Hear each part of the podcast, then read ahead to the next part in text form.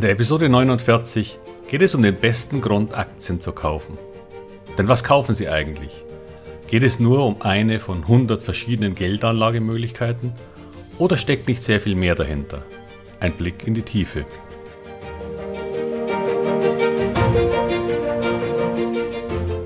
Herzlich willkommen, moin und Servus beim Podcast Aktien verstehen und erfolgreich nutzen. Mein Name ist Wilhelm Scholze. In diesem Podcast erfahren Sie, wie Sie das Instrument Aktie für Ihre Geldanlagen richtig einsetzen und dabei den Großteil der Profis hinter sich lassen können. Wie Sie teure Fehler vermeiden und am Wachstum der innovativsten Firmen der Welt partizipieren. Tipps gibt's viele. Hier geht's ums Know-how. Warum Aktien? Jetzt rede ich seit 48 Episoden rund um das Thema Aktien und nun komme ich und will Ihnen erklären, was Sie da eigentlich kaufen. Diese Frage kam auf nach einem Gespräch mit einem meiner Beta Masterclass Teilnehmer. Nein, nicht, dass er nicht wüsste, äh, was das sein soll, aber wir kamen im Gespräch darauf, dass gerade viele Nicht-Aktionäre möglicherweise nicht genau verstanden haben, worum es eigentlich in Aktien geht. Und viele Aktientrader scheinen es auch nicht verstanden zu haben, weil sie den eigentlichen Nutzen von Aktien für sich nicht nutzen. Warum ist es wichtig zu verstehen, was Sie eigentlich mit Aktien erwerben?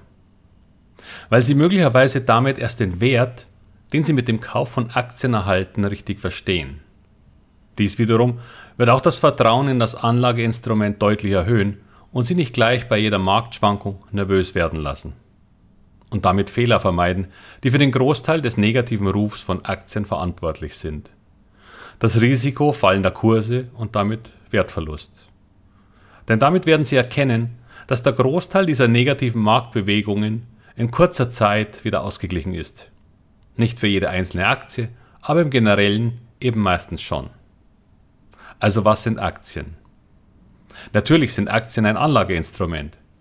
Und Sie sind Anteile an einem Unternehmen. Und damit haben wir schon die beiden Richtungen, wie man Aktien erklären kann. Allerdings können sie in völlig unterschiedliche Richtungen führen. Betrachte ich eine Aktie ausschließlich unter dem Aspekt des Anlageinstruments und möglicherweise der Rendite und Dividenden, dann erscheint mir diese Investitionsmöglichkeit zwangsläufig als ausgesprochen riskant. Denn Aktien schwanken, Dividenden können mal ausfallen oder durch Kursverluste negativ überkompensiert werden, sodass eine Negativrendite herauskommt.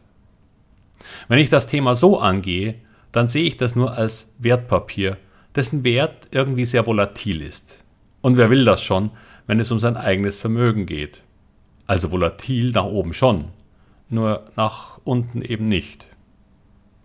Wer Aktien dann aufgrund dieser Bewegungen dann noch als kurzfristiges Instrument einsetzt, wie das früher manche mit Bankenhopping beim Festgeld gemacht haben, der hat den Sinn und wirklichen Einsatzzweck komplett missverstanden. Daher komme ich zum zweiten Ansatz, Aktien zu betrachten. Aktien als Anteile an wirtschaftlichen Unternehmen. Sie repräsentieren damit einen winzigen Teil des Ganzen. Nur, was ist dieses Ganze denn? Dieses Unternehmen? Jetzt komme ich wieder mit der Theorie. Sehr kurz. Erich Gutenberg, einer der betriebswirtschaftlichen Götter meiner Studienzeit, der sehr dicke Abhandlungen über die Betriebswirtschaftslehre geschrieben hat, hat drei Eigenschaften von Unternehmen formuliert. Sie besitzen für ihn die folgenden Merkmale. Erstens, sie sind Privateigentum, gehören also nicht dem Staat und in Form der Aktiengesellschaft können sie sich sogar an manchen beteiligen. Zweitens, sie bestimmen ihren Wirtschaftsplan selbst. Das heißt, sie sind im Rahmen der rechtlichen Grenzen frei in ihren Entscheidungen. Was für chinesische Firmen im Moment nur recht begrenzt zutrifft. Drittens, sie streben nach Gewinn. Und hier kommt der Teil ins Spiel, warum sie vielleicht Interesse haben, sich zu beteiligen. Denn eine Organisation, die nicht nach Gewinn strebt, würde als Anteil auch eher geringe Wertsteigerungen haben. Ende der Theorie. Die aber wichtig ist, weil es genau diese Eigenschaften sind, die Ihnen helfen können, mit Aktien ein Vermögen aufzubauen. Denn die wirtschaftliche Entscheidungsfreiheit und das Streben nach Gewinn lässt Unternehmen erst Produkte und Dienstleistungen entwickeln und verbessern, um sie mit einem schönen Gewinn zu verkaufen. Und dazu nutzen sie alle Möglichkeiten, die ihnen zur Verfügung stehen. Wenn Sie also Anteile an einem Aktienunternehmen kaufen, dann erhalten Sie nicht nur ein Papier oder einen Buchungscode. Nein, Sie erhalten auch die Erträge aus dem Erfindergeist und dem geballten Know-how, das diese Firmen haben, um innovative Produkte zu entwickeln. Sie erhalten Anteile an den geistigen Kapazitäten bei Google, Apple, Infineon oder Daimler. Sie haben Anteile an der Arbeitskraft von am Beispiel Volkswagen über 660.000 Mitarbeitern, die neue Autos entwickeln, designen, produzieren und verkaufen. Das heißt, 660.000 Menschen arbeiten auch für Sie und bringen dadurch einen Beitrag zum Gewinn des Unternehmens, der nun zum kleinen Teil auch Ihnen zusteht.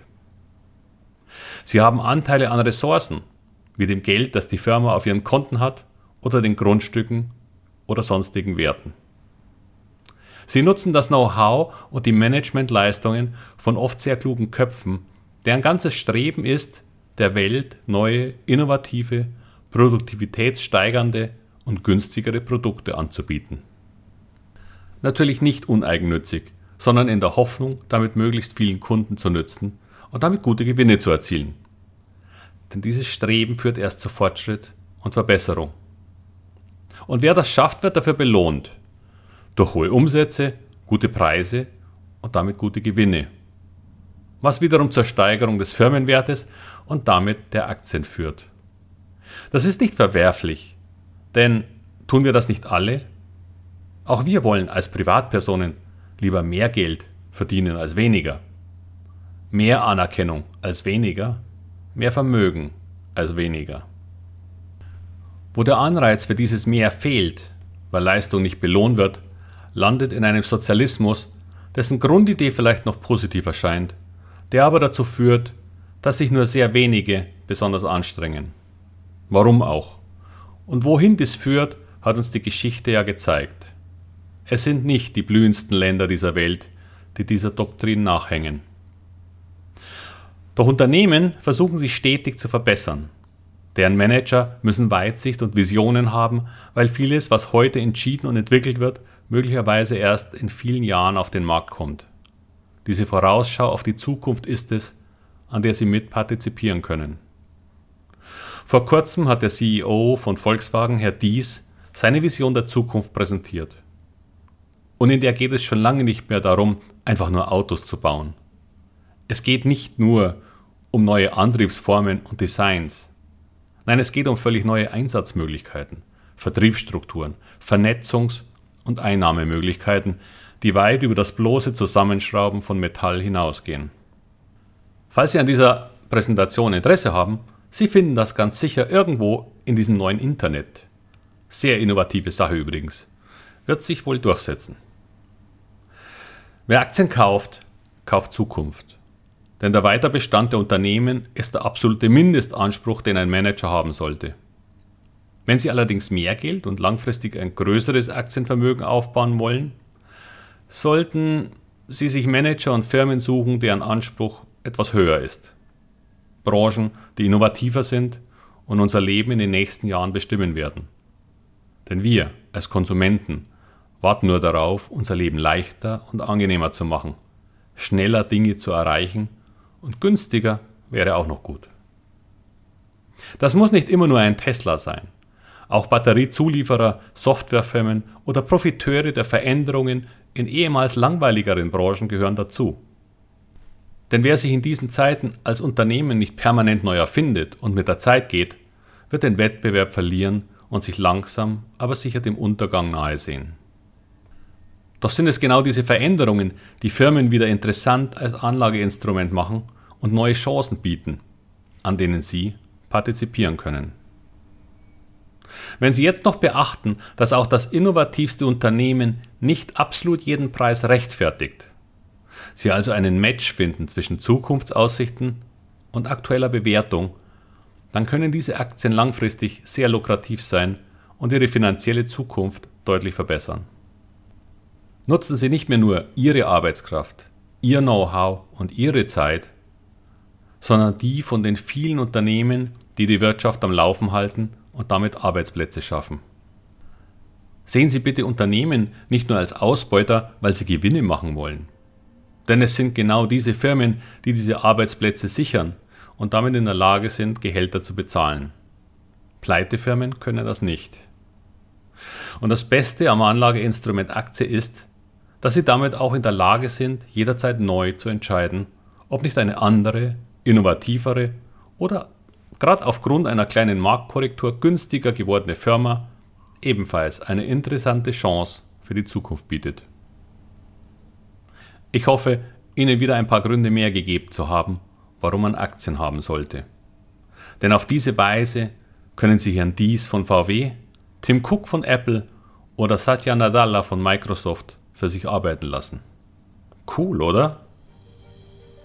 Tja, und das war's für heute wieder. Alles Gute und viel Erfolg bei all Ihren Investments und bis bald, Ihr Wilhelm Scholze.